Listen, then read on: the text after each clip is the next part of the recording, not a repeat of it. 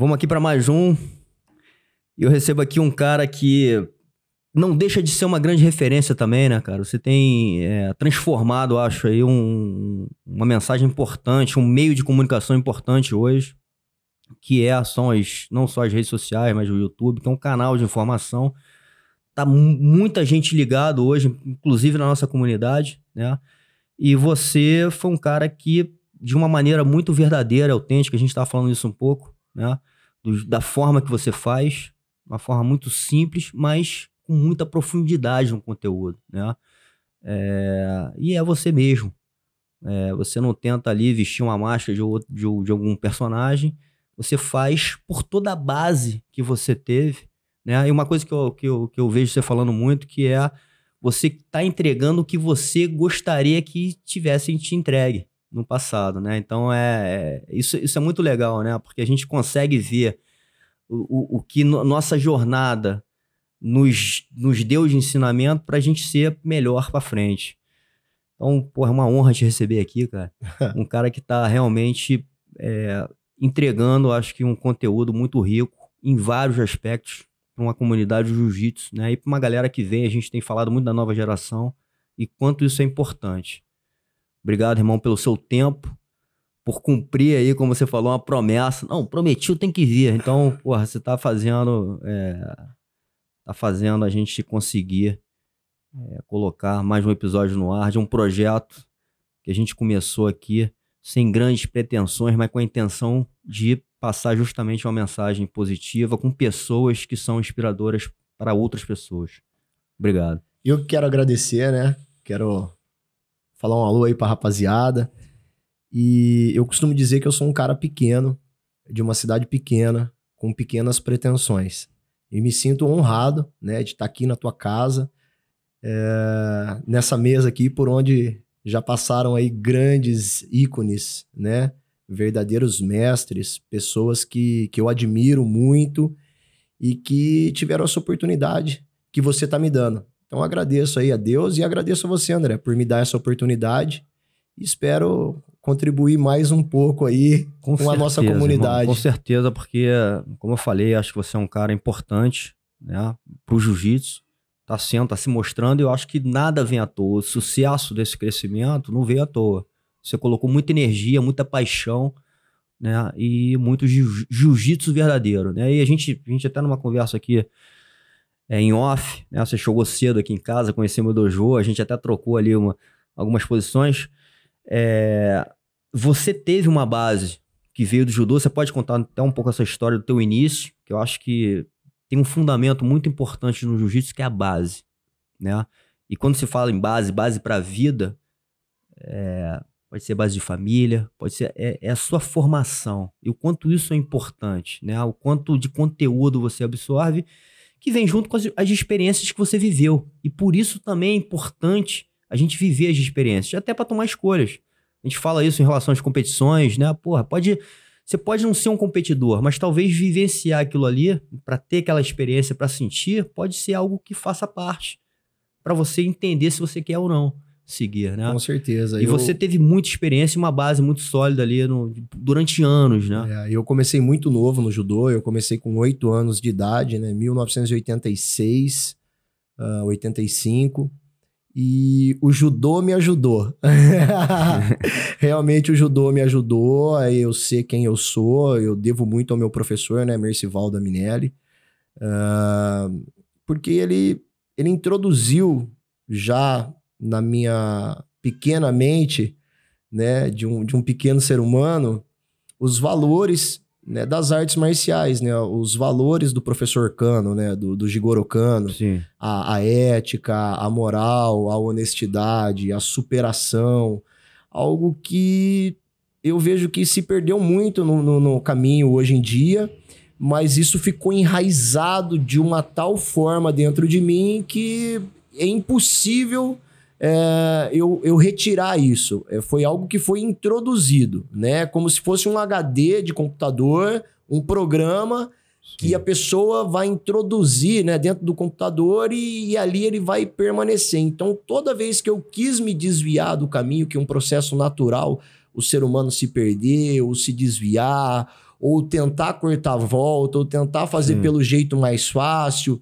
Aquilo que foi introduzido, aquele HD, aquela, aquela filosofia, a parte da ética, a parte da resiliência, mesmo que inconsciente, muito novo, eu aprendendo tudo aquilo, fui, fui absorvendo e toda vez que eu quis é, fazer algo que não procedia com aquele ensinamento que eu tive, tanto dos meus pais quanto do professor que eu tive também de judô, eu não conseguia sair da, da, da, daquele programa. Então, o programa ele foi introduzido desde muito pequeno na minha vida e, e às vezes as pessoas acham que eu cheguei na internet de na, do nada, foram 35 anos, são 35 anos né, de uma Sim. caminhada dentro do dojo. Sim. Né? Então, eu não tenho sorte de ter um milhão de seguidores, não. É o que você falou. O que eu passo é aquilo que eu aprendi, aquilo que eu gostaria de, de receber, aquilo que eu gostaria que o meu filho assistisse, aquilo que eu Sim. gostaria que os meus alunos fizessem.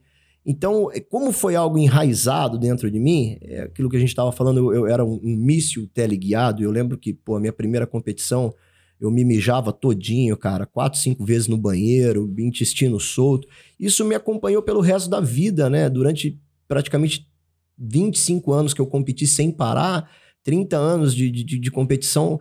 Cara, eu eu sempre senti medo, eu sempre fui no banheiro, eu sempre fui é, cauteloso, mas um medo que não me congelava, porque o meu professor, ele introduziu aquilo, ó, faz parte do aprendizado.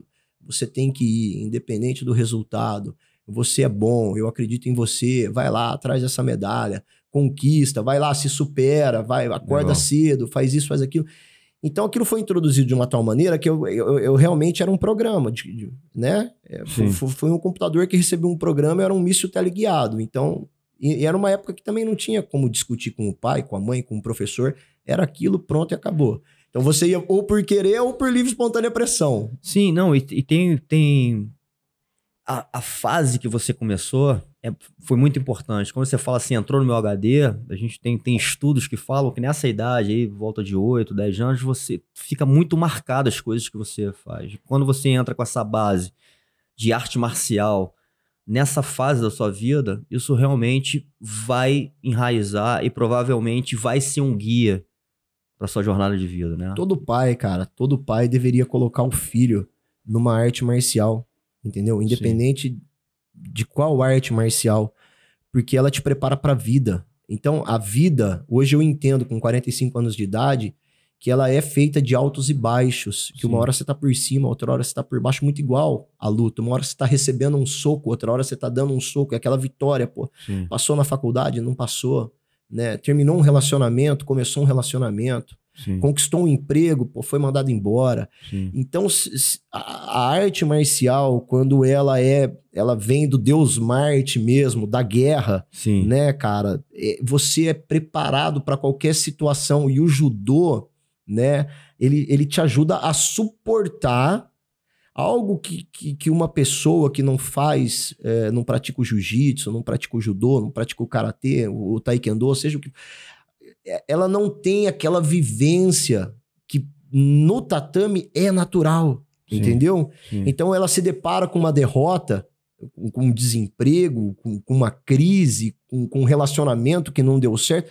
Essa pessoa tem uma tendência a fraquejar, que é normal de todos. Sim. Mas agora, uma pessoa que tem uma bagagem ali, cara, que sabe dar um soco na cara, que sabe receber um soco, que aplica uma queda, que leva uma queda, que uma hora Sim. tá. Pô, uma hora tá por cima, cara, batendo, e outra hora tá por baixo, cara, levando pressão. Se você transferir isso pra tua vida, eu costumo dizer que o cara que resolve as coisas dentro do tatame, ele consegue resolver qualquer coisa na vida dele lá fora, cara. É verdade. Porque é uma preparação, meu irmão, como se fosse algo militar, como se fosse algo que, poxa vida, é, é, transcende. Sim. Entendeu? É, é um lance que, que transcende. Então, te prepara pra vida. Então, Sim. todo pai deveria colocar o, o filho numa arte marcial, cara. É, eu escutei outro dia um papo de uns caras falando, né, é, que a arte marcial ela tem esse poder da gente estar o tempo inteiro tendo que solucionar grandes problemas, né? Exatamente. E, e esse, e esse treinamento, seja diário, semanal, enfim, ele é transportado para a vida. E, você tá dando vários exemplos aí de relacionamentos, de trabalho, enfim. A gente leva para outras esferas da vida em que a gente usa essa base que é vivida e treinada dentro do dojo para fora. É, o meu, o meu medo era, era de errar, cara. Perante o meu professor, Sim. perante os meus companheiros de treino, entendeu? O, o meu maior medo era, era de, de falhar, cara. Perante aquela comunidade, né? Aquela família que se torna uma família. Sim. Fala, pô, cara, eu, eu perdi. Mas mesmo na derrota você tinha o apoio. Então você sabia que a derrota não era o final, era um meio para que você conseguisse melhorar mais, se dedicar mais, se aplicar mais. É, eu, eu comecei com oito anos de idade, cara, e a minha vida inteira eu tentei um título mundial, não consegui. Então eu fui um competidor, eu sempre podiava, mas eu fui mediano. E eu costumo dizer, cara, às vezes para os meus alunos, que eu tentei o, o, campeonato mundial durante toda a minha trajetória de atleta, não consegui, mas eu consegui o sul-americano que demorou 20 anos para eu conseguir, cara. Então, pô, com 28 anos de idade, eu fui ser campeão sul-americano, mas foi algo que aconteceu 20 anos depois.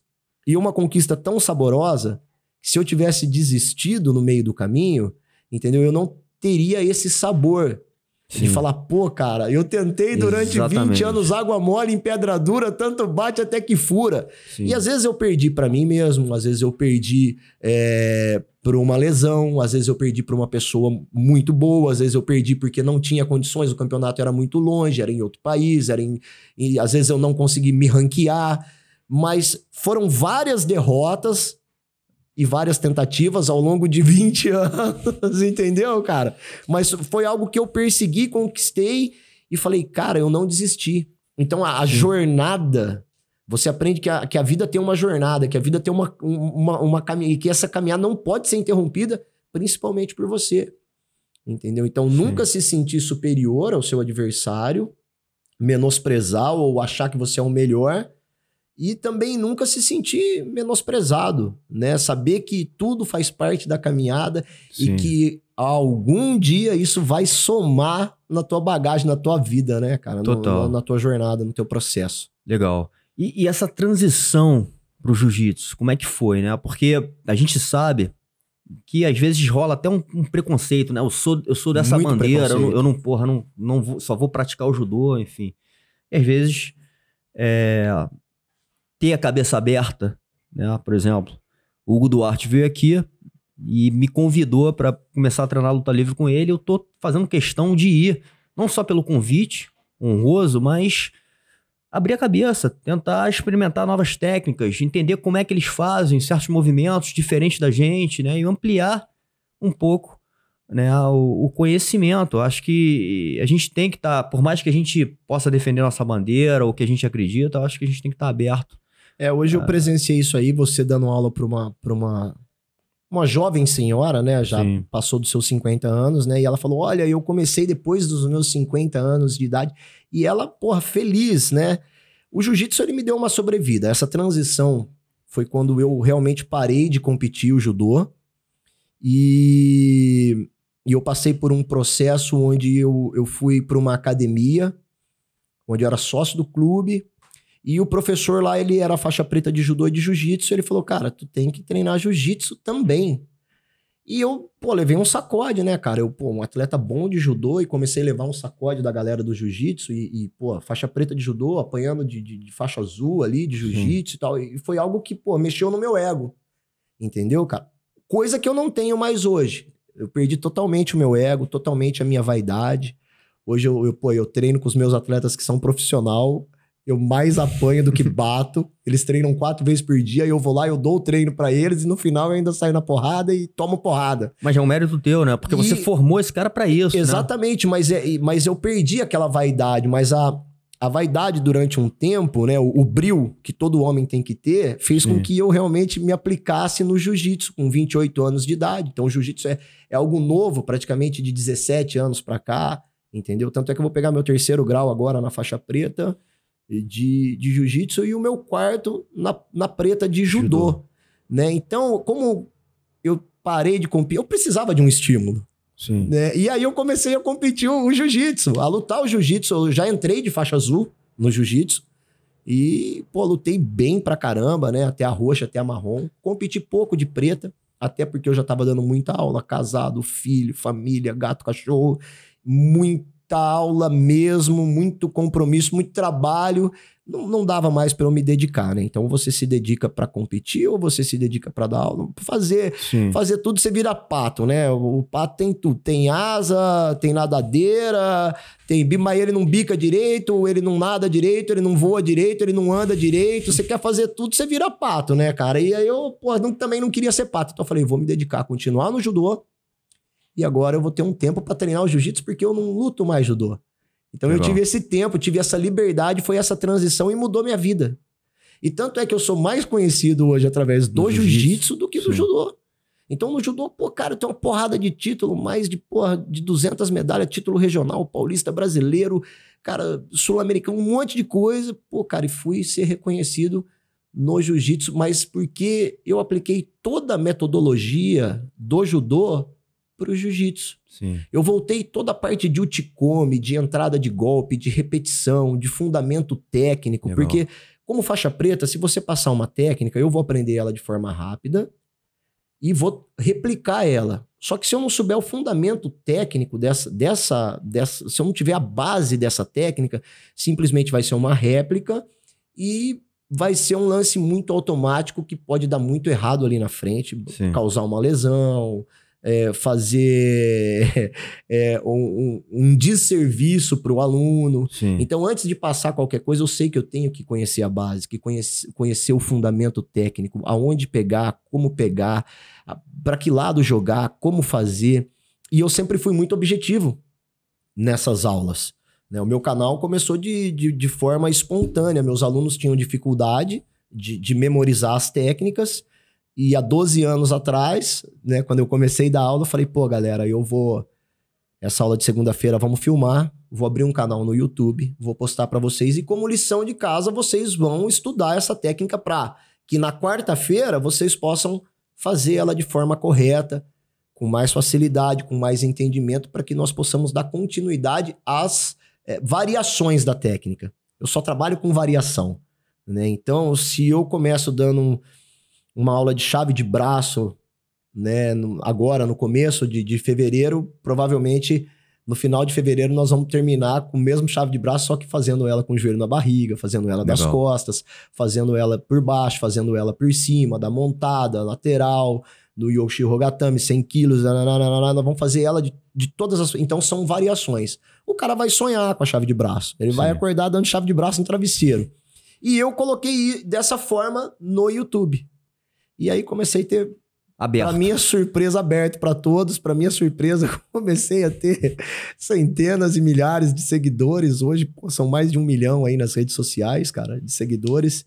E um trabalho muito conciso, muito sólido, né? Sim. Muito concreto, né? Sim. Com muita base, com, com muita simplicidade, com muita humildade, mas muito verdadeiro. Sim. Então, e muita consistência, né? Exato. Você criou uma consistência de estar tá fazendo sempre. Praticamente não 12 vou, anos. Não vou deixar de fazer, é. vou continuar fazendo.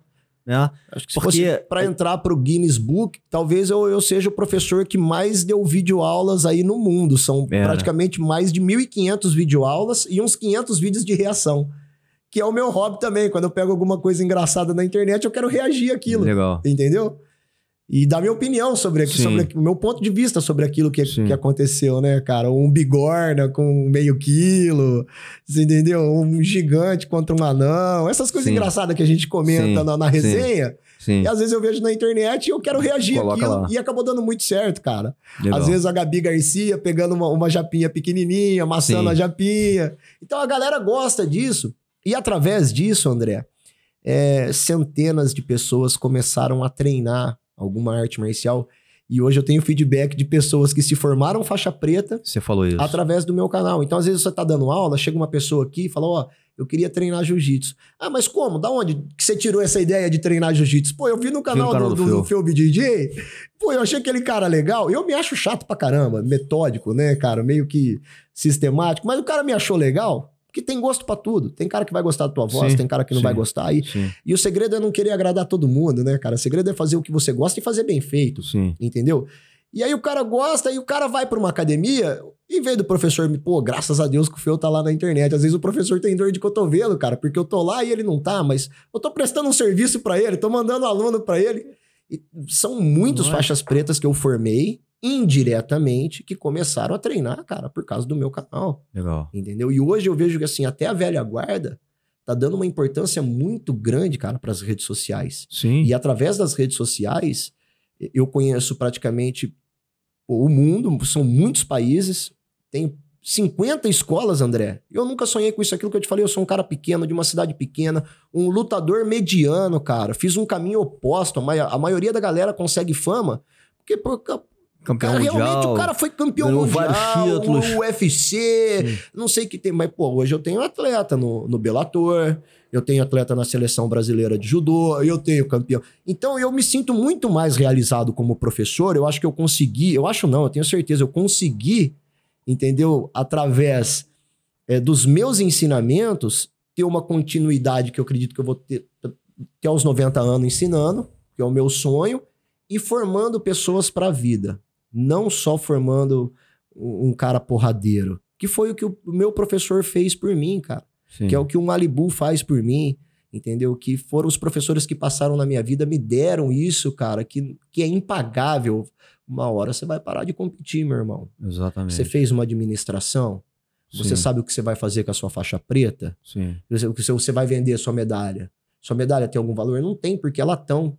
O, Sim. o- o ouro ali é só a cor, nem tudo que, que reluz é ouro. Sim. E aí nós vemos atletas profissionais, campeões olímpicos, é, campeões é, de Ultimate Fight aí, às vezes passando necessidade, Sim. porque não aprendeu só a parte da porrada, só a parte da pan- pancadaria. Então hoje nós vemos a importância que muitos professores estão dando para a formação do ser humano, né? Sim. Que é o, é o objetivo, né? Total. Formar o cara um faixa preta da vida. O cara tem que ser um bom pai, um bom marido, um bom filho, um bom funcionário, Sim. entendeu? Independente da profissão e também independente se é, da classe social. Exatamente, cara, mas ele por onde ele passar, ele, ele representa uma faixa preta. É isso aí. Você, você deixa de ser o André quando você paga- pega uma faixa preta e você, você passa a ser um faixa preta de jiu-jitsu. Tanto Isso é que no, no noticiário vai sair, pô, faixa preta de jiu-jitsu se, se envolveu. Não teve aquele problema no Rio agora, com, aque- com aquele, acho que sul-africano e Sim. tal, pô. Que, que foi? Espancaram o cara até a preta, morte. Exatamente, faixa preta. Então, cara, o que, que você vai fazer com essa faixa preta? Você vai usar ela pra quê? Entendeu? Pra humilhar as pessoas? Pra bater num, num, num Zé Ruela que não sabe se defender de um soco, não sabe se defender. Cara, você é um faixa preta mais zero à esquerda que o cara que, que não tem noção, entendeu? Você com uma faixa preta bater num leigo, entendeu? Bater numa pessoa que não sabe se defender, é, fazer algo que de- degrine toda uma comunidade do jiu-jitsu, aí Sim. você é um falso faixa preta. Sim. Você entendeu? Não é porque você não foi campeão mundial, não é porque você não teve grandes títulos, porque você não foi um, porra, um porradeiro, que você não é um faixa preta. Não, o, o fim nunca foi. Isso é um meio, Exatamente. mas não é o fim. Então, o, o que eu passo para os meus alunos é o que, que você vai ser quando você parar de competir. E nem todo mundo que tá ali treinando para competir vai ser um campeão Sim. e se manter campeão. Porque você ser campeão e se manter um campeão é um patamar quase que inalcançável. São Sim. pouquíssimas pessoas da história que conseguiram ter essa marca. Por exemplo, um Bruce Lee. Nunca Sim. foi campeão de nada, mas você vê a trajetória do cara. Sim. Um Rickson Grace. Você vê a trajetória da pessoa. Um Roger. Sim. Você entendeu? Você vê, pô, pessoas que foram excelentes atletas, excelentes competidores, excelentes lutadores que não são exemplo de nada. Sim. É pior do que o leigo. Sim. Então o que, que você vai fazer com a tua faixa preta, meu amigo? O que, que tu vai fazer com o teu conhecimento? Ou você simplesmente aprendeu chamar pra guarda, raspar, passar e montar? Ou, ou estrangular, finalizar um braço, uma perna. Você só aprendeu isso? Cara, sinto lamento informar, meu amigo, se você não, não acordar pra vida, cara, vai passar necessidade. É, e a- além, além disso, é muito raso, né? É um, é um sina... Você pode saber isso muito bem por um período, né? Porque eu acho que não só as coisas evoluem como o tempo passa, e você, talvez até na parte biológica, você já não vai conseguir mais fazer todos os movimentos que você fazia com o timing certo, né? Com agilidade, com a precisão, enfim. Isso tudo vai durar um período. Então, o quanto que você absorve de um conteúdo mais profundo, de uma formação, como você está falando, mais completa, né, para a vida e para representar realmente um faixa preta da vida, né, e um representante da nossa arte. E talvez, e aí até uma pergunta que eu quero te fazer, porque como você veio de uma base do, do judô, por que você acha que no jiu-jitsu isso de, de alguma forma se perdeu? Né? Essa, essa parte mais disciplinar. Eu vou falar uma coisa aqui que eu acho isso do jiu-jitsu já há alguns anos, né? E minha cabeça até pode mudar futuramente, mas eu acho o jiu-jitsu terra de ninguém. Entendeu? Eu acho que o jiu-jitsu, ele, e ele é bonito, e ele, te- ele tem toda essa metamorfose, esse, esse ser vivo que é o jiu-jitsu, que, que a cada momento tem algo novo, né? Tanto pro lado polêmico quanto pro lado bom, Sim. porque o- o- os, os outros esportes, eles são engessados. Principalmente um, um, um, um esporte olímpico. Eu vou falar do judô, que eu tenho propriedade. Sim. Pô, fui professor, atleta, técnico, Sim. né? Árbitro, tudo. Fiz tudo dentro do judô. Fui árbitro de MMA também. Ah, é? É, de jiu-jitsu também. Mas o judô eu vivenciei isso desde muito novo. Então eu conheço muito profundamente. É engessado. O que pode, pode. O que não pode, não pode. O que é pra ser feito, tem que ser feito. Senão você não vai chegar em lugar nenhum com o seu judô. Sim. Você tem que fazer curso de primeiros socorros, você tem que fazer curso de ética e filosofia, você tem que fazer curso de fundamento técnico, Sim. você tem que fazer curso de aprimoramento técnico, você tem que fazer curso de história do judô, você tem que fazer curso de pô, Renhaku Asa, Kaeshi Oasa, é, kata, nage no kata, katame no kata, jiu-jitsu no kata, gishun-jitsu, você tem, que você tem que fazer, cara. Se você quiser sua faixa preta, você tem que fazer. Se você quiser o seu segundo grau, você tem que fazer. Você- E você vai fazer, meu irmão. E se você não, não passar por aquela banca examinadora, entendeu? Se você não tiver um currículo e esse currículo não for aprovado, você não vai nem fazer o exame.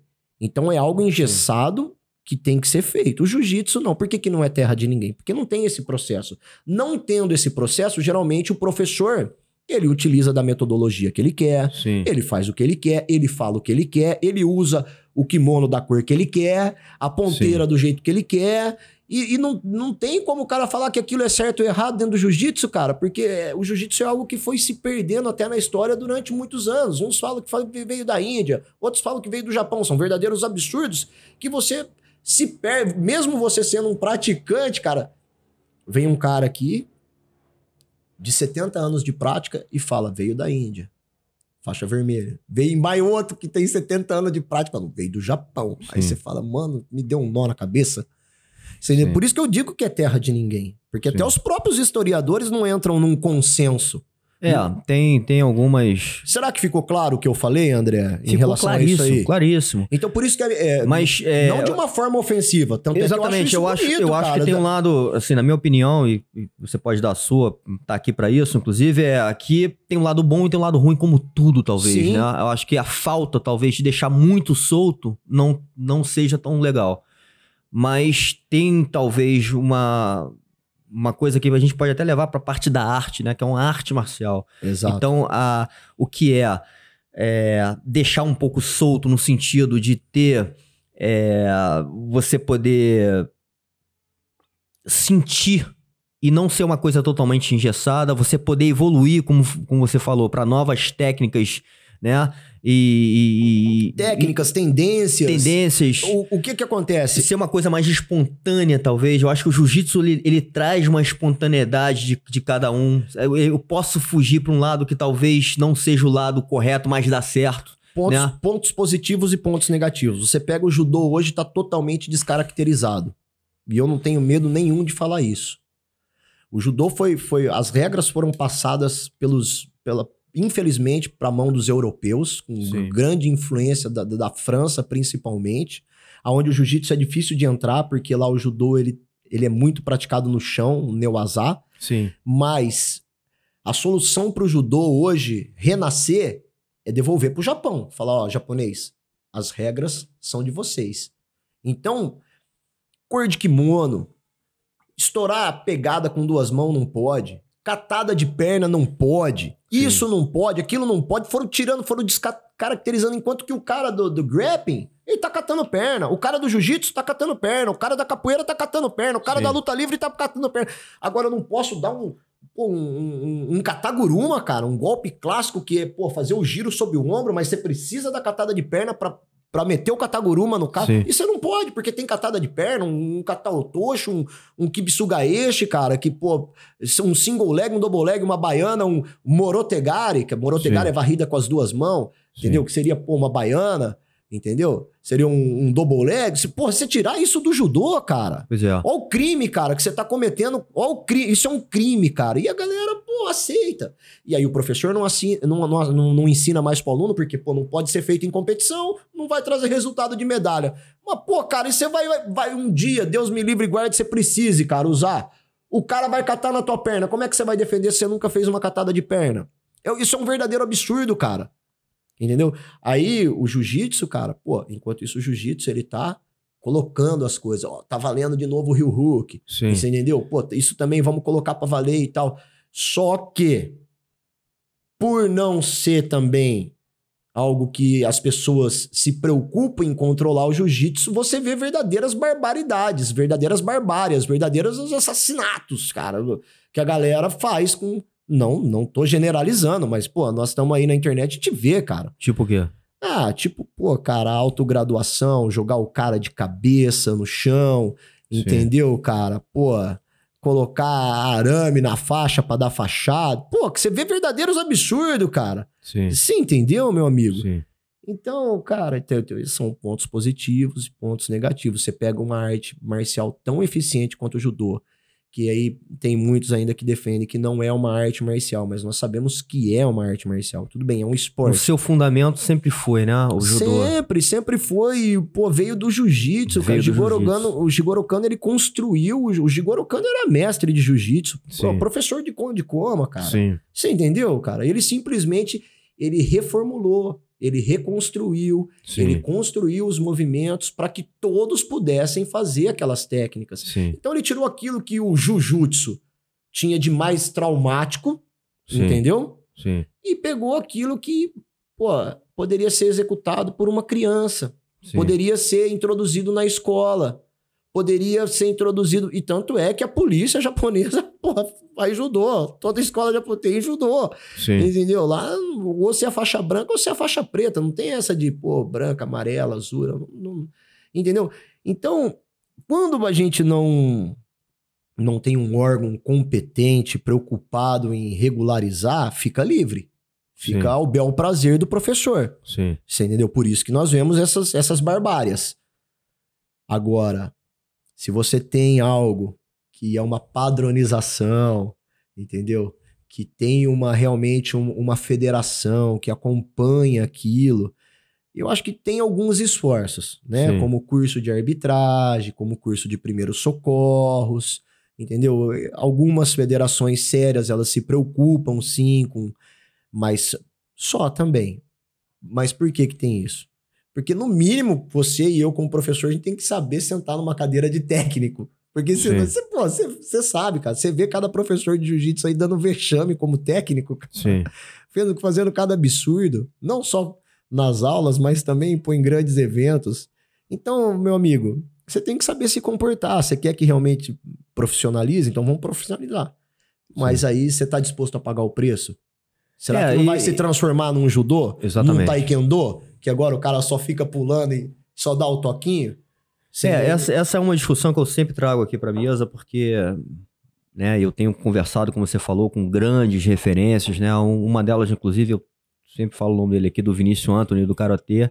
Ele entra um pouco e ele é um cara que pesquisa muito a história, né? Ele, inclusive, ele descobre que no Karatê existe um Karatê ali de de chão, existe um karatê ali de queda. Só te Que interrompendo, poucos você sabe conhecem. que o Jigoro Kano e foi um, um, um grande amigo e incentivador do,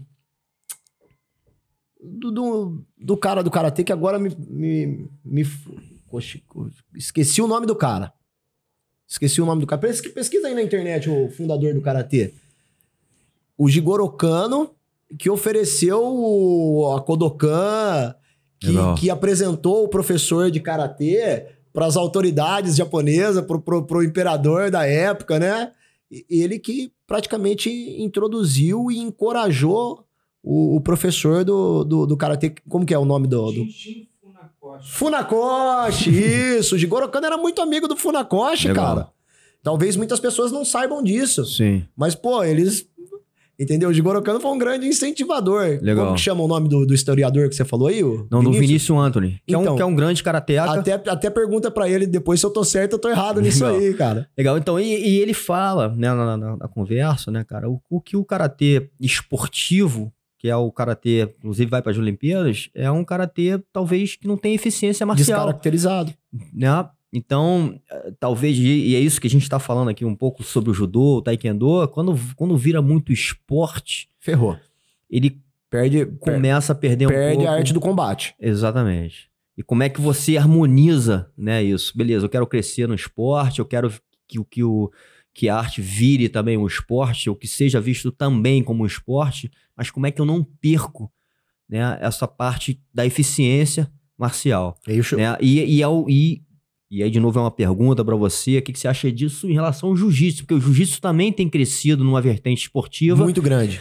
e começam também a querer colocar algumas regras, por exemplo, que você falou agora, né, da chave de pé, que é uma coisa que não pode ali, não pode, enfim, só pode a partir de alguma faixa. Eu- a gente entende, inclusive, alguns porquês, a gente respeita isso, mas a gente tem que tomar cuidado ao mesmo tempo, né? André, eu acho importantíssimo esse ponto que você tocou, porque aí que entra é, a profissionalização do professor.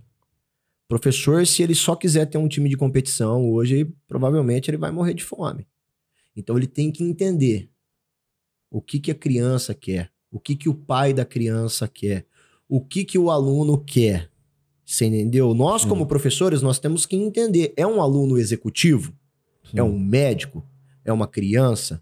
É uma pessoa que tem que trabalhar no dia seguinte ou não? É um cara que ele é aguerrido, ele já nasceu com esse espírito de, de guerreiro, ele é safo na hora da briga e ele quer competir. Sim. Então, nós fazendo essa leitura, e aí sim nós vamos aplicar o que nós temos de melhor hoje.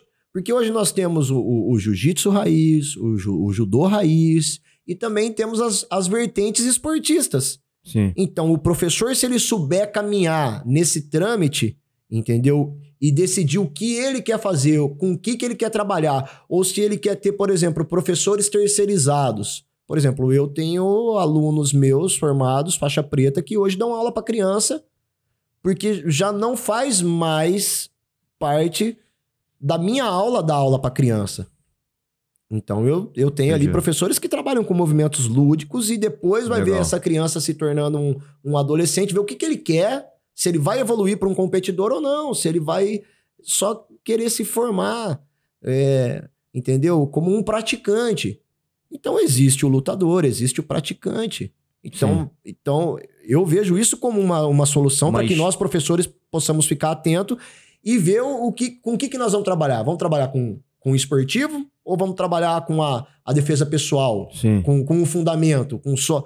E, e dentro disso, passar toda a parte filosófica, toda a parte Exatamente. ética, Exatamente. toda a parte do, do caráter que tem que ser formado. Sim. Você entendeu? Que era justamente o que eu ia falar. Porque Exato. mesmo o cara sendo atleta ou sendo um casca grossa, eu acho que essa base de formação Isso não pode perder nunca. a gente não pode deixar de lado, Jamais. né? Jamais. Que é aquilo que a gente começou, inclusive, falando. Eu Acho que independente se o cara é um campeão mundial e um representante da arte, ele tem que ter esses conceitos, esses princípios formados dentro Eu dele. vou te contar uma coisa, cara. O ano passado eu fui pra Valladolid.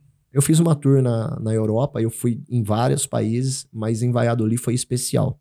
Porque todo seminário meu, eu falo de ética, falo de filosofia, falo de história, falo do Gita Kioi, do, do máximo, máximo benefício com mínimo de esforço, falo de você ceder para vencer.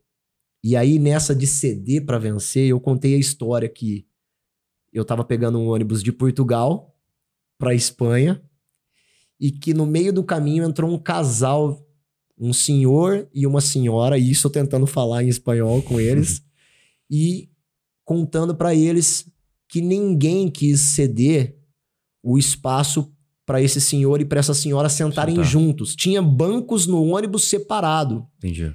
E essa senhora começou a chorar. E eu, contando isso no seminário, comecei a chorar. Legal. E aí eu comecei a falar em espanhol para eles que ninguém sente mais nada pelo próximo, que ninguém quer fa- fazer mais nada pelo próximo. E eu numa atitude de comoção e de e vergonha do que as pessoas estavam fazendo. E a senhora a senhora estava chorando porque ela queria sentar do lado do marido dela, cara. Eles deviam ter 70, 80 anos de idade. E o desespero da senhora e ninguém, cara, ninguém no ônibus. E aí, cara, tem que levantar uma pessoa, né? Lógico. E aí, cara, a hora que eu olhei pros espanhol no tatame, cara, todo mundo chorando. Cara, isso é um ensinamento, cara, filosófico, ético. Total. E aquilo, meu irmão, foi tão verdadeiro, cara, que, cara, tinha os caras chorando de soluçar lá. E eu contando com essa mesma emoção, com essa mesma verdade, né?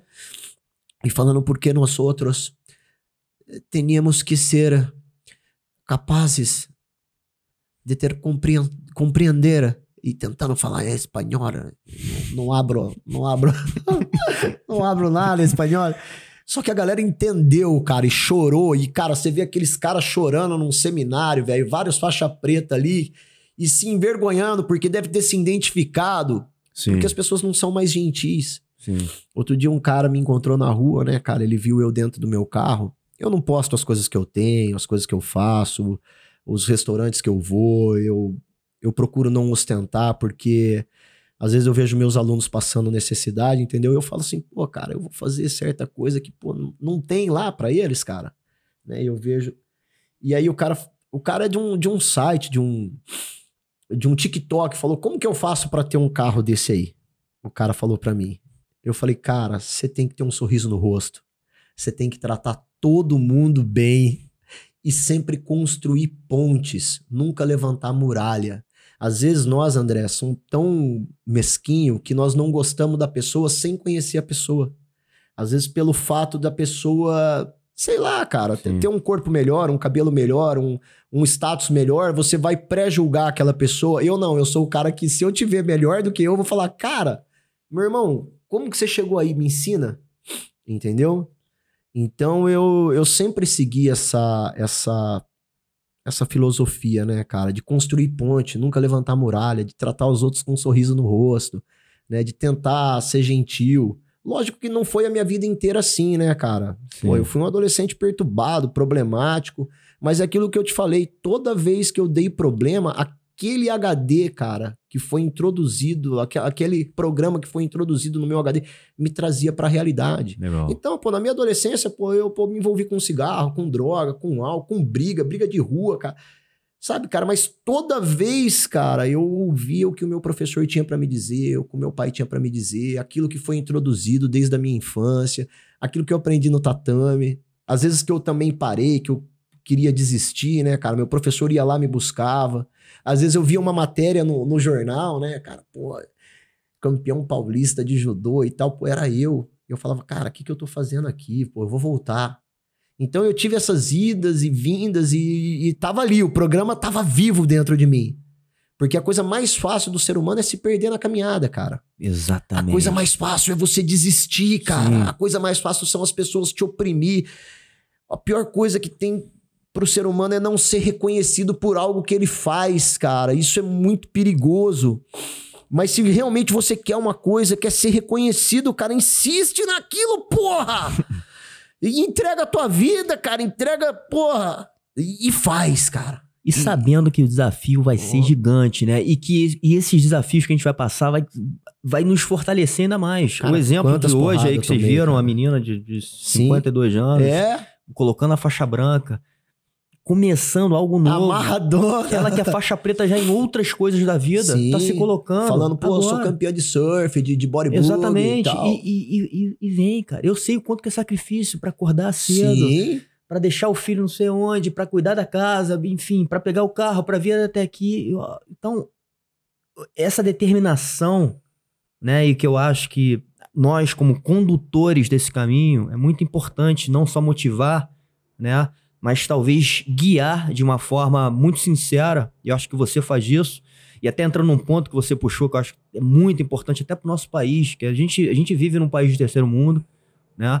E que tem muitas pessoas que necessitam, às vezes, de informação, de um carinho, como você falou. E você foi um cara que lá no começo enxergou isso e, e já montou um projeto social. Que às vezes é difícil, cara, porque 12 anos de você precisa se estruturar antes Sim, de fazer isso, sim, né? O sim. Fábio Gurgel mesmo fala É. isso no curso, toma cuidado com isso. É. fala assim, toma cuidado. Eu vejo a galera se aventurando. Hoje eu falo, Porque cara, você que quer fazer um negócio entrando? social É. e você não consegue sustentar e às vezes É. não dá resultado. É. E você teve sucesso com isso também, né? Lá desde o início você teve um propósito muito bonito e fez e concretizou essa ideia. É, vendo o filme passar hoje, né, cara?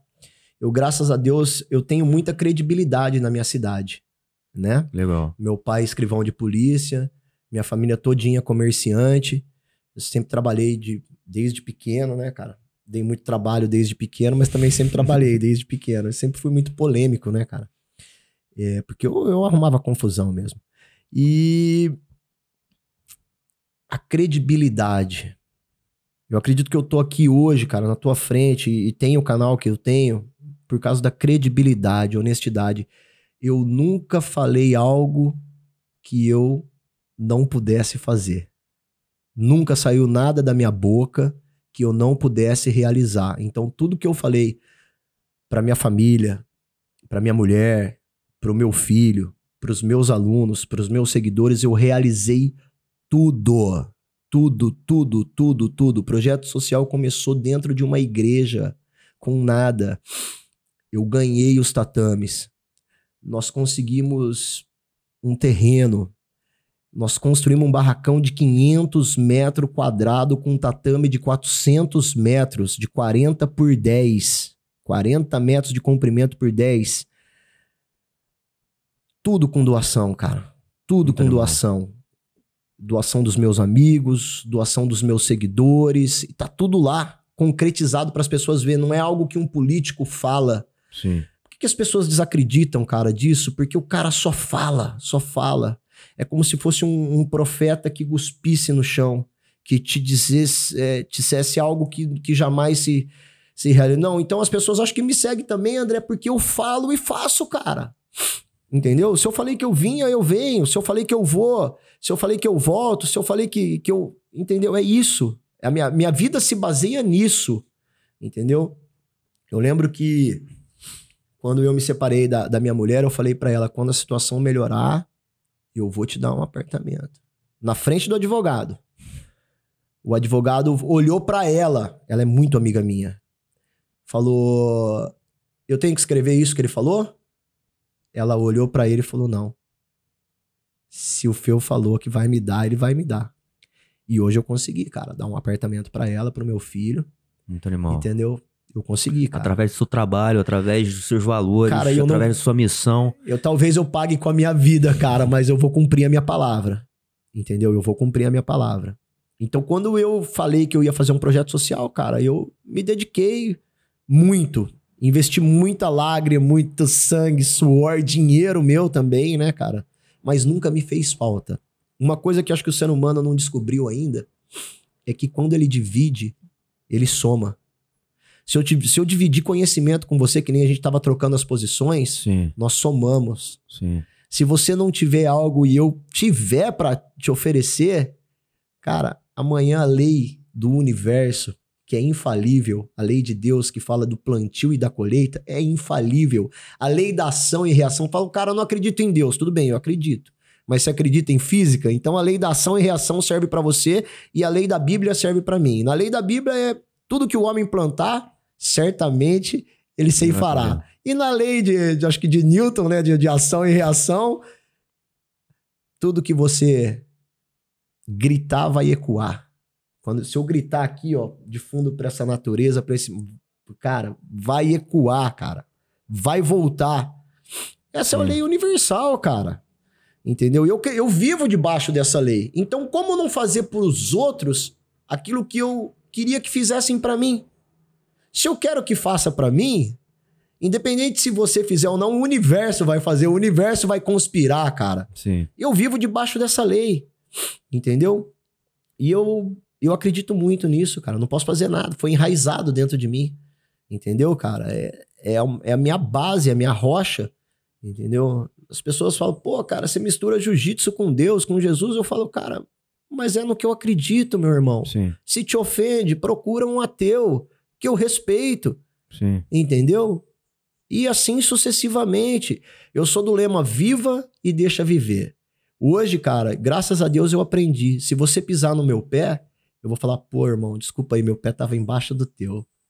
E vou tentar ir embora tranquilo pra minha casa, em paz. É só tu não mexer com a minha família, não mexer com meu filho, cara, não colocar a mão em mim que tá tudo certo, cara. Sim. Porque uma vez que o homem coloca a mão em outro homem, aí acabou. Aí Sim. é difícil voltar pra trás.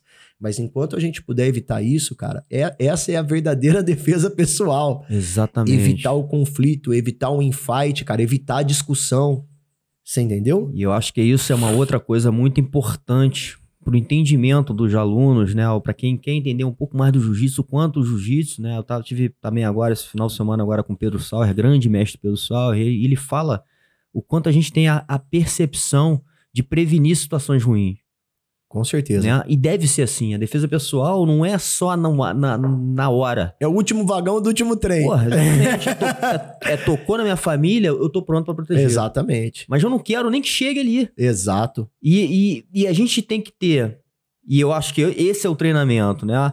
O, o, o, o- a percepção, a atitude certa, a coragem, né? Para conseguir fazer com que o problema não chegue até a nossa casa, é isso aí. né?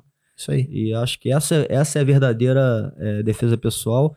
E eu acho que você é um cara que enxerga muito isso porque passa, de certa forma, com, com essa sua humildade também, né? Acho que isso é uma coisa muito importante você fala, e eu vejo, estou te conhecendo pessoalmente agora, o quanto essa humildade é importante, esse respeito, essa gratidão, agradecer pelas coisas que a gente tem, né? Mesmo quando às vezes a gente acha que a gente está numa situação muito ruim, cara, olha pro lado bom, olha, olha, olha o quanto a gente já tem. Às vezes a gente tá mirando exatamente pra parte negativa É. e reclamando de uma coisa, porque a gente sempre tá querendo buscar mais, mais, mais, mais e não tá percebendo o que, que a gente tem. Esses dias eu vi um vídeo, cara, do Cristiano Ronaldo. Cara, é o Cristiano Ronaldo, mas não é à toa, né, cara? Pô, tinha um cara dando uma entrevista assim, e chegou um fã, né, num, num jogador de futebol que eu nem sei o nome, nem conheço o cara.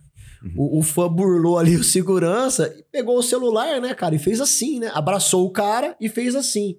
Esse cara, ele simplesmente ele fez assim, cara, ele empurrou, Empurrou o cara. O Cristiano Ronaldo, mano, foi lá, pegou o celular do cara, o cara já tava envolvido pelo segurança, ele tirou o segurança, falou, vem cá, vem cá, vem. E porra, cara, você vê a diferença da atitude É, o cara é animal. O que, então, ele, ele, ele realmente é uma grande eu tenho referência. aprendido até hoje, porque aquele vídeo me emocionou. E aí eu falei, cara, eu quero ser esse cara. Eu quero ser assim, cara. Se, se um cara chegar pra tirar foto comigo, eu tenho que parar o que eu tô fazendo, entendeu? Pra tirar foto com ele, cara. Legal. Entendeu?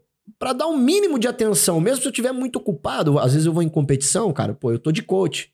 Eu falo, pô, você espera um minutinho, cara. Sim. Então, tranquilo, meu atleta vai lutar agora, mas a gente já troca uma ideia. Entre Legal. o intervalo de uma. Eu consigo fazer isso, cara, não vai arrancar um pedaço meu. Legal. Entendeu? Não vai, não vai. Eu não vou ficar. E eu, eu fico amarradão, cara, com a tietagem, tá ligado? Eu, eu gosto pra caramba, cara. Não, é, é legal, é muito legal, mas... reconhecimento. pre- Já pensou, André, você fazer um trabalho e não ser reconhecido por aquilo que você faz, cara? Sim, exatamente, é o que mais nos motiva. A gente tava falando das mensagens que a gente recebe. Eu também tenho Exatamente. recebido muita mensagem Cara, legal teu de podcast é gente animal, saindo de cara. depressão, de gente começando jiu-jitsu, como você falou, por causa da nossa conversa. Eu falo, cara, isso, irmão. isso não tem preço e essa é a missão. Quando você me ligou, cara, pra me convidar, eu, pô, cara, eu, aí eu fui, eu, eu fui conhecer teu trabalho. Eu falei, pô, deixa eu ver quem tá me chamando, né, cara? Porque às vezes é cada uma, cara. cada, meu, cada errada que você entra. Mas, cara, olha que eu vi os caras, meu irmão. você fez podcast, eu falei, cara, quem sou eu na fila do pão, brother? Quem sou eu perto dessa rapaziada, cara? Eu falei, não, porra, não vou me desmerecer, não, cara. Pô, eu sou, eu sou um influencer. não, você é um cara, você é um cara, de novo, tudo que a gente falou aqui. Cara, é sensacional. Que, o, que a gente, que Obrigado pelo antes, convite, viu? A tua autenticidade, a sua verdade, né? E, e, eu tô comprovando agora, porque eu acho que antes de a gente começar, a gente ficou aqui quase três horas juntos aqui. Você gostou do posição. ganchinho lá, né? Da guarda. Porra, já mostrou posição aqui, já abriu o livro. Porra, já falamos um monte de coisa, cara a tua sinceridade, você acaba ficando autêntico no que você faz. Né? Aí, de novo, é de verdade. E o jiu-jitsu, ele tem também a capacidade de mostrar essa verdade. Ah, com certeza. É difícil alguém enganar, né? No jiu-jitsu. Pode enganar para fora, mas ali na hora é difícil. É. Você fala até um, muito isso também, eu escuto você falar, que, porra, eu, eu também me coloco muito nessa, nessa situação, né? Não sei até quando a gente vai conseguir, mas de de se colocar à prova, Sim. de se expor, Sim. de chegar na academia do, do, do, de outro e, e, treinar. Aquele é o momento, meu irmão, que você, você tá vai... Tá tocando, você tá tocando num ponto aí, cara, que eu, eu preciso parar de arrumar essas confusão, cara. Porque todo seminário a galera quer rolar comigo. Pois é. Não, não, mas eu já tô com 45 anos, cara. E eu não tenho mais apegado, eu tenho cirurgia, cara. Você entendeu? E, e, eu, e, pô, cara, e essa última vez que eu fui pra Europa, eu fiquei com medo, cara. Porque eu rolei aqui, rolei ali, eu falei, cara, mas eu tenho mais cinco seminários para fazer. Se eu machucar ali. Cara, porque, pô, cara, é um esporte de contato. Sim. É difícil se machucar na, na, na, na, você entendeu? na nossa pegada, mas é assim. O que, que eu tenho notado, cara? Tem a minoria. Mas tem, cara, e você nunca sabe. Você só vai saber na hora que o cara pegar no teu kimono. Tem uma minoria, cara, que quer provar pro time dele, pro professor dele, através de você. Sim. Porra, peguei o Rickson Grace, meu irmão. Sim. Peguei o Feu. Pô, cara, o cara, eu, eu, eu já fui assim, linha de frente do meu professor. Chegava Sim. nego de fora, meu professor colocava eu, colocava fulano, colocava o ciclano, falou, ó, vai lá e bate no cara. Sim. Entendeu, cara? É antigamente, principalmente antigamente era assim. Então hoje eu entendo a pessoa que vai com vontade de arrancar teu pescoço, que vai com vontade de pegar o teu braço, teu pé. Então, cara, eu tenho parado de arrumar essas confusão eu falo pro professor, professor, quer rolar comigo no dia seguinte? Eu vou estar tá aí amanhã também. A gente vem aí na academia, separa uma meia dúzia e a gente faz um treininho nós. Agora com um seminário, cara, com 50, 80, 100 pessoas aqui, o nego quer mostrar e ele quer mostrar através de você. Não porque ele, ele é mal, mas porque realmente ele quer mostrar. Sim. Então eu tenho parado de arrumar essas confusão aí, cara. O próprio Mikael Galvão, pô, eu, eu, brinco com ele, eu treino com ele desde quando ele era faixa verde. É direto ele faz os camp lá na minha academia. O que quando precisa competir. Legal. O Mel que quando precisa competir em São Paulo, ele dorme lá com a galera, né? E Porra, a gente sai na porrada. Então eu apoio do Mikael desde quando ele era faixa verde. Olha que, que legal. E ele falou para mim isso aí, falou, pô, mestre, ultimamente, se eu rolo no meu seminário, ele, ele evita, mas se eu rolo no meu seminário é pra valer. É pra valer porque a turma vai para pegar, cara. Sim. Quem não quer pegar o Mikael? Quem que Sim. não quer falar que finalizou o cara? Sim. Você entendeu? Então ele fala, eu tenho que me defender. E, e, ninguém vem vem leve. Seja novinho, seja coroa, seja branca, seja preto, os caras querem me finalizar. Então eu Sim. já vou com condicionado pra luta. Só que eu não tô mais condicionado pra luta, eu não tô fisicamente preparado para isso. Sim. Então tem, tem sido complicado, eu preciso parar de arrumar essas confusão. É, mas eu acho que tem um lado, tem um lado é, que é uma exposição saudável, saudável no sentido de você se colocar ali e, e, e estrategicamente se virar naquele, naquele sim, né? Sim. Porque, porra, é, é, o que o jiu-jitsu nos ensina também. É, enquanto né? eu puder, eu vou fazer isso aí. a, a, gente, a gente tem que, de alguma maneira, se colocar à prova. Com né? certeza. Obviamente, porra, como você tá falando, aí o cara, porra, vai falar que pegou o fio, que não pegou. Vai rolar.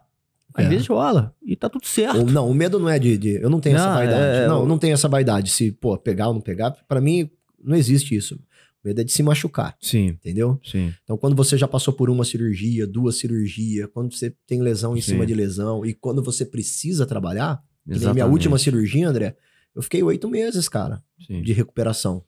Entendeu? Pô, parece o Wolverine, né, cara? Cheio de tela por dentro, de, dia, de diamante por dentro. Você entendeu? Aí você Sim. pensa, será que eu vou ficar oito meses parado? Por causa de uma brincadeira? É. Né? É, Eu- tem um, tem um, tem um, acho que tem uma coisa importante aí que a gente de novo trabalha muito, que é essa prevenção também e, o cuidado com o corpo e saber seu limite, né? É porque do nada acontece. Não cara. adianta você também entrar num, num- onde você sabe que você vai ultrapassar seu limite, onde você precisa. Hoje você trabalha com o corpo. O próprio Malibu me fala, fala, pô, Magrinho, para de rolar no seminário. Seminário é pra aprendizado, é, é, é pra aula, não é pra, pra rola. E ele fala, Ele fala. ele fala, mas eu sou teimoso, né? E falando nessa grande lenda aí, porra, um grande amigo também, o Malibu, que eu tive a honra também de, de trocar com ele. Como é que, como é que foi essa conexão com, com, com o Malibu, cara? Cara, o Malibu foi uma conexão, viu, cara? Foi, foi- realmente foi conexão. Né? Nós nos conhecemos através das redes sociais. Eu tava me desligando da minha antiga equipe. Tava montando a FeubJJ, né? A FeubJJ, ela é nova, ela tem três anos.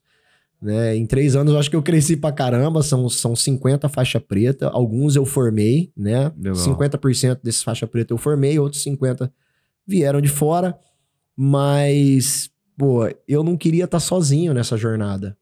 Mas eu também não queria usar ninguém de degrau, entendeu? Pegar uma grande equipe, um Sim. grande time, pra usar como degrau, ou ficar à sombra desse time, eu queria criar uma identidade totalmente minha.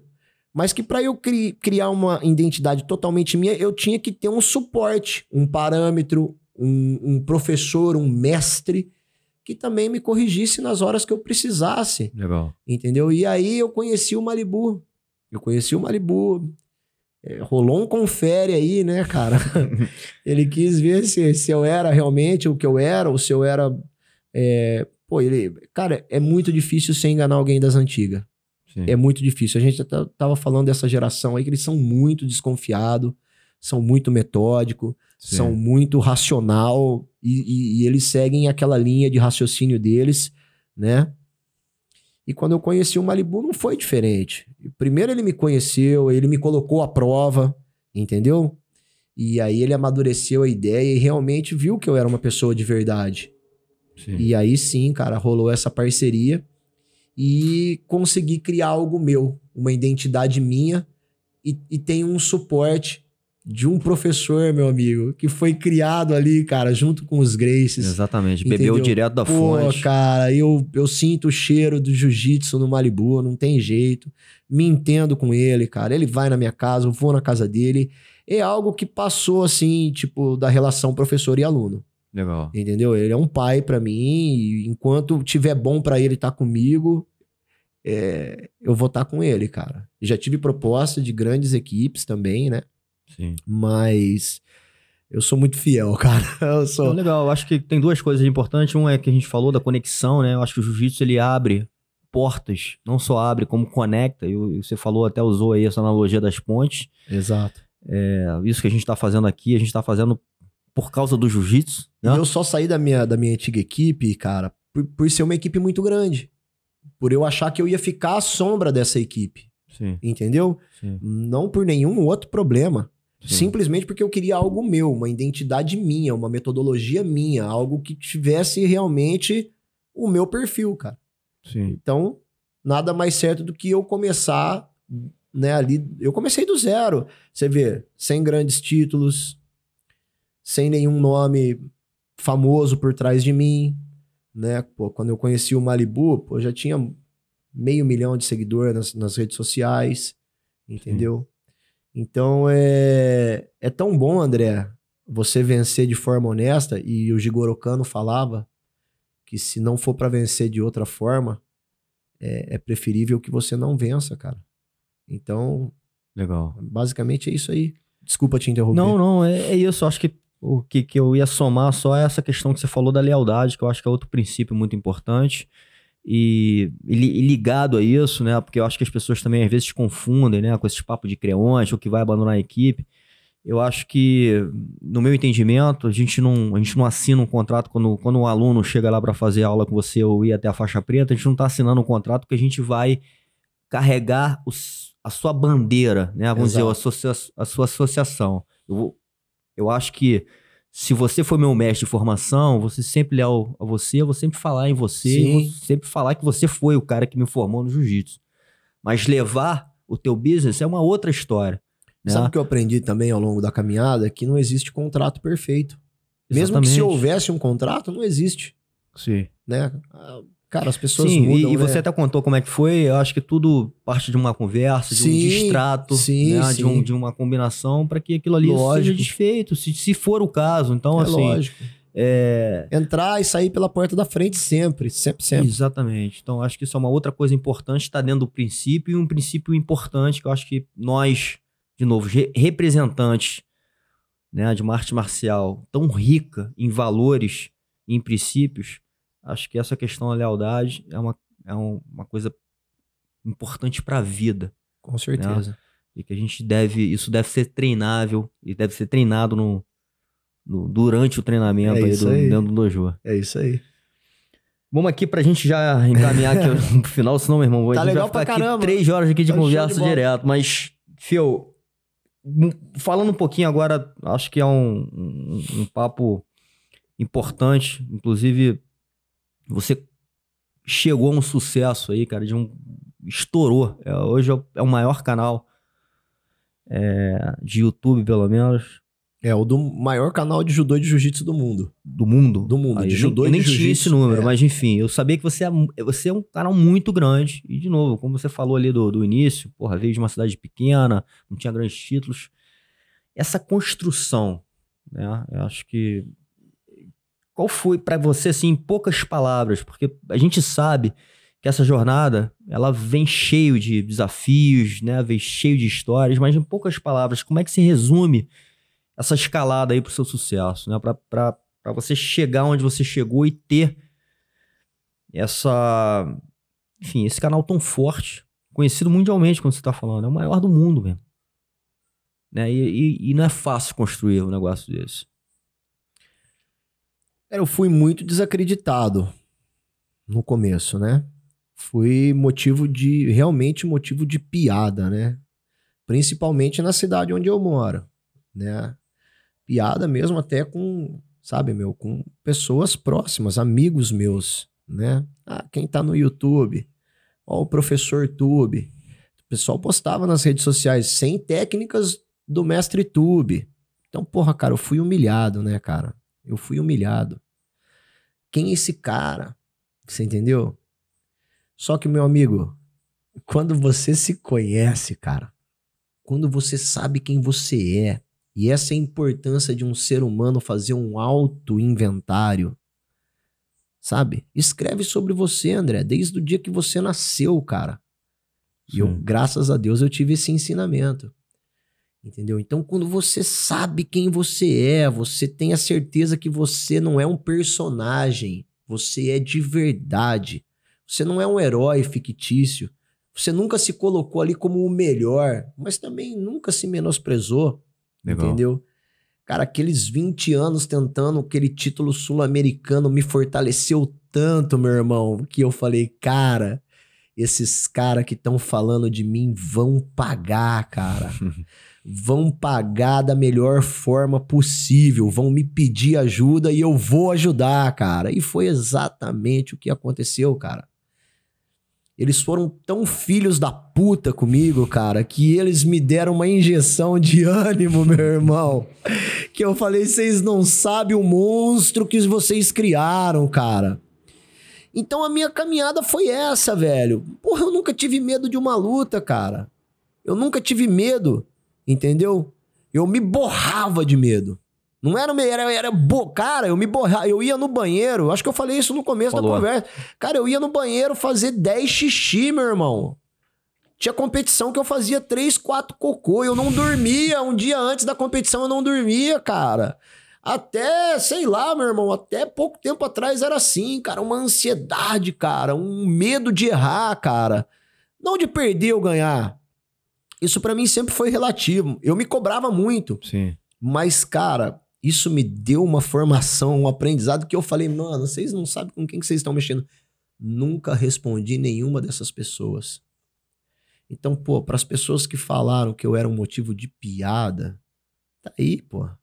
Você entendeu? Nada supera um trabalho honesto e consistente, sólido, concreto.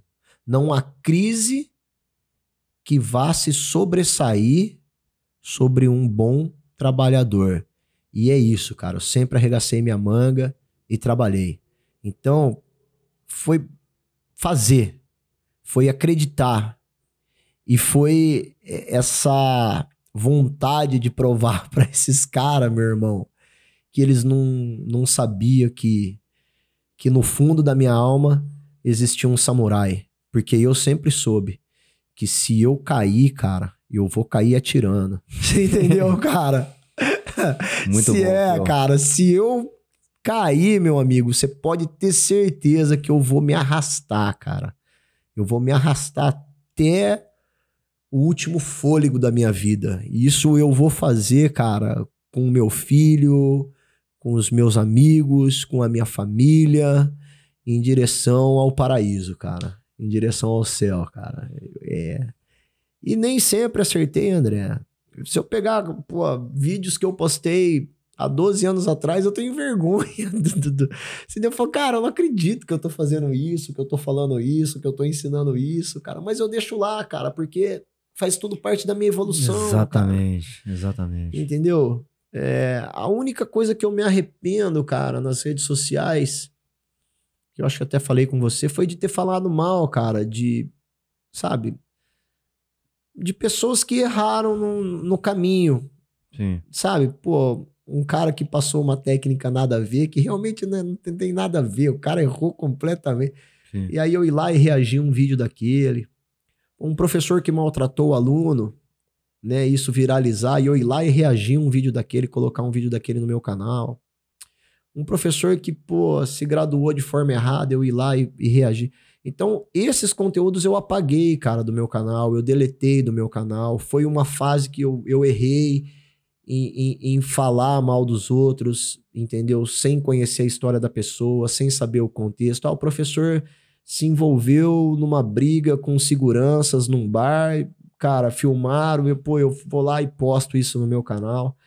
Cara, o cara errou, mas às vezes o cara, pô, tem uma família, cara, às vezes o cara Sim. tem os alunos dele, pô, tem, tem a vida dele, eu vou lá, cara, e vou ajudar a jogar merda em cima da cagada que ele fez, cara. O cara Sim. não tá precisando disso, o cara tá precisando de redenção, cara. O cara tá precisando de uma atenção, cara. Então eu me envergonho disso, cara. Eu me envergonho de ter julgado algumas pessoas e, e isso há muitos anos eu não, eu não faço mais, cara. Eu, eu procuro, sabe, evitar ao máximo. Se acontece algum, algum fato muito escandaloso, cara, eu vou lá e eu coloco a minha cara. Eu faço vídeo eu falando do Sobre que aquilo ali. aconteceu. Sua opinião, mas sua sim, visão sobre aquilo mas ali. sem citar nome, sem colocar imagem, sem. Sim. Entendeu? Teve um fato engraçado. Quando é engraçado, eu posto. Por exemplo, teve um cara lá que, que era, era faixa roxa, foi treinar numa academia, recebeu a faixa marrom, aí ele voltou pra antiga academia, o professor dele falou: vamos te desgraduar.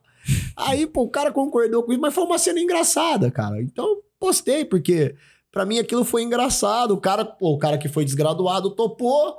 Os professores foi engraçado também, falou: não, o cara era muito duro de roxa e chegou aqui de marrom. O marrom ele não é tão duro, então ele volta pra roxa. O cara quietinho, né? Desamarrou a marrom dele, pôs a roxa.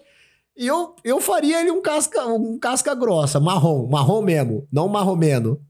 Ma- marromeno não, mar, marrom mesmo. Mas os caras resolveram tirar, o cara resolveu aceitar e cada um. E eu achei aquilo muito engraçado. Eu falei, porra, nunca vi isso. Isso eu vou postar. Eu postei, cara. É, Mas basicamente só posto coisa engraçada, reação de vídeo gringo. Não, não, cara, não opino mais sobre professor brasileiro.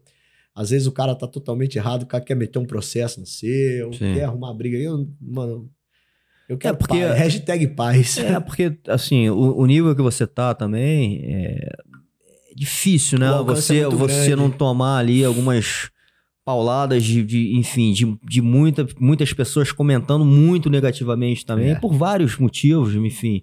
Mas você deve, né, é, ter muito, ter que lidar muito com essa E situação. hoje, como tem muito, por exemplo, tem muito canal, eu sempre entro em contato com alguns amigos meus e falo, ó, você postaria esse vídeo? Caralho, esse vídeo eu postaria. Tá bom, então eu, eu vou postar, então eu vou fazer, eu faço uma autocrítica, uma análise Sim. e peço opinião também de alguns amigos meus. Por exemplo, teve um vídeo de um, de um atleta que eu não vou citar o nome que, pô, É, tava chapadão, resolveu fazer uma live, resolveu falar umas verdades. A pessoa não falou nada de errado. A pessoa falou assim: ó, tá vendo isso aqui, cara? Isso aqui, compra o teu carro. Entendeu? A minha vida, a minha vida eu fiz com jiu-jitsu. Tá? Tudo bem. Cara, a pessoa só falou as verdades. Aí me mandaram o vídeo. E aí, você vai postar o vídeo dessa pessoa? Cara, essa pessoa é famosíssima. Essa pessoa é respeitadíssima. Eu não vou postar um vídeo que, pô, a pessoa acordou com o pé esquerdo, cara. Sim. Você entendeu? Tem a vida individual e tomou um goró, entendeu? Cada um, cada um é cada um, cara. Eu não vou entrar nessa privacidade. E a pessoa fez uma live, a pessoa mesmo, entendeu? Mas, cara, eu não preciso fomentar isso aí, né? Então eu recebi esse vídeo, cara. Pô, é um vídeo que ia me dar um milhão de visualização. Mas, cara, eu prefiro perder um milhão de visualização do que denegrir a imagem, imagem de uma pessoa que, pô, eu nem tenho intimidade, eu nem conheço. Eu... Sabe o que eu tenho aprendido, André? Eu tenho aprendido a somar com a vida das pessoas. Legal. Então, se eu puder somar contigo, André, eu vou somar. Agora, se eu puder não te atrapalhar, já vai ser uma grande soma. Exatamente. Entendeu? Então é isso. Não, legal, porque é legal você saber que você tem esse poder, tanto de somar quanto de porra, Foder com a vida da pessoa. Exatamente. Hoje você tem esse poder na tua mão. É, né? é uma arma que você tem e você vai usar do jeito que você quiser. E que bom que você tem essa consciência. E, de novo, eu trago pra base toda a informação da sua vida que você só usa pro bem. E, porra, fechando aqui, eu quero te agradecer, meu irmão, por tá tendo a honra aqui de ter essa troca contigo. A honra foi de te minha. conhecer pessoalmente aqui em casa, né? Olho no olho. E a gente conseguir fazer essa conversa da Show forma de que bola. foi, Eu fico muito honrado, muito grato. Muito amarradão, irmão, de estar aqui contigo e vamos manter essa conexão que o jiu-jitsu no- nos deu. Ah, e a galera se prepara aí que agora eu virei teu parceiro. vou fazer uns cortes, cara. vamos Teu- com tudo. Valeu, Valeu, André. Feuzão. Obrigado. Deus abençoe, meu irmão. Muito Obrigado. sucesso. Vamos com tudo. Os. Show.